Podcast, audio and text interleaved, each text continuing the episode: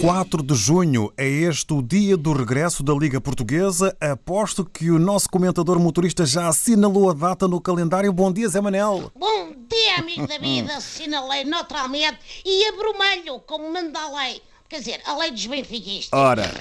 Falta pouco mais de duas semanas para a bola voltar a rolar, só que os jogos vão ser como as noites de núpcias, à porta fechada, quer dizer, no caso do futebol até podemos espreitar as jogatanas, mas tem de ser na televisão. Bom, agora que penso nisso, há certas noites de núpcias que também acabam na internet. Bom, adiante.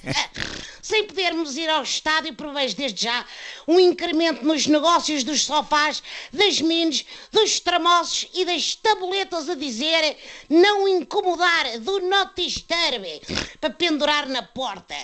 Sem o barulho dos adeptos, vamos estranhar o som das transmissões televisivas, mas quanto a isso já cogitei uma solução. É fazer como nos programas de comédia, que eles usam os chamados risos enlatados e pregravações de da bola.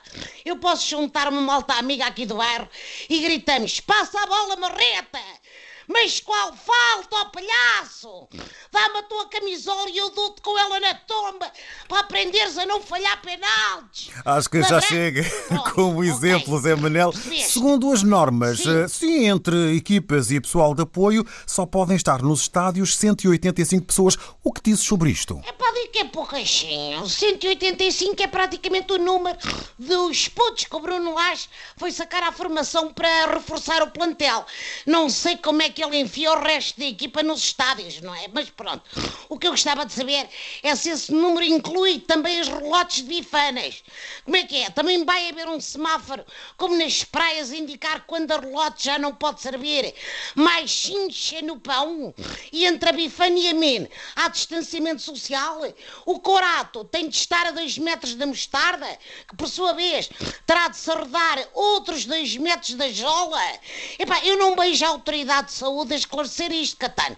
São médicos, doutores e coisa. Penso que é gente que estudou, mas estes aspectos que estão a preocupar os adeptos, estes aspectos práticos da realidade, epá, não sabem abordar. Desculpa ficar crítica. Olha, vamos aguardar eh, por indicações nessa matéria, Zé Manel. Entretanto, as equipas estão a treinar em pleno.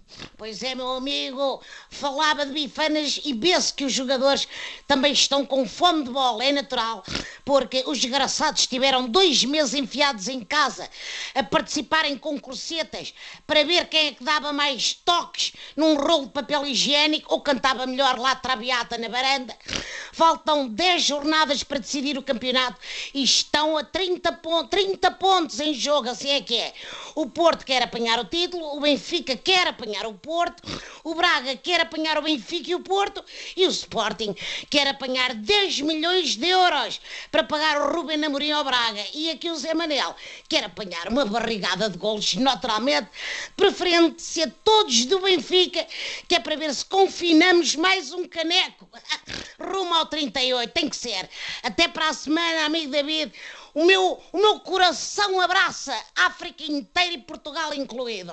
Estamos juntos. Um abraço, Zé Manel, Abraço, taxista, bom David. trabalho, boas corridas no táxi e força que, entretanto, a bola há de rodar. Há de rolar.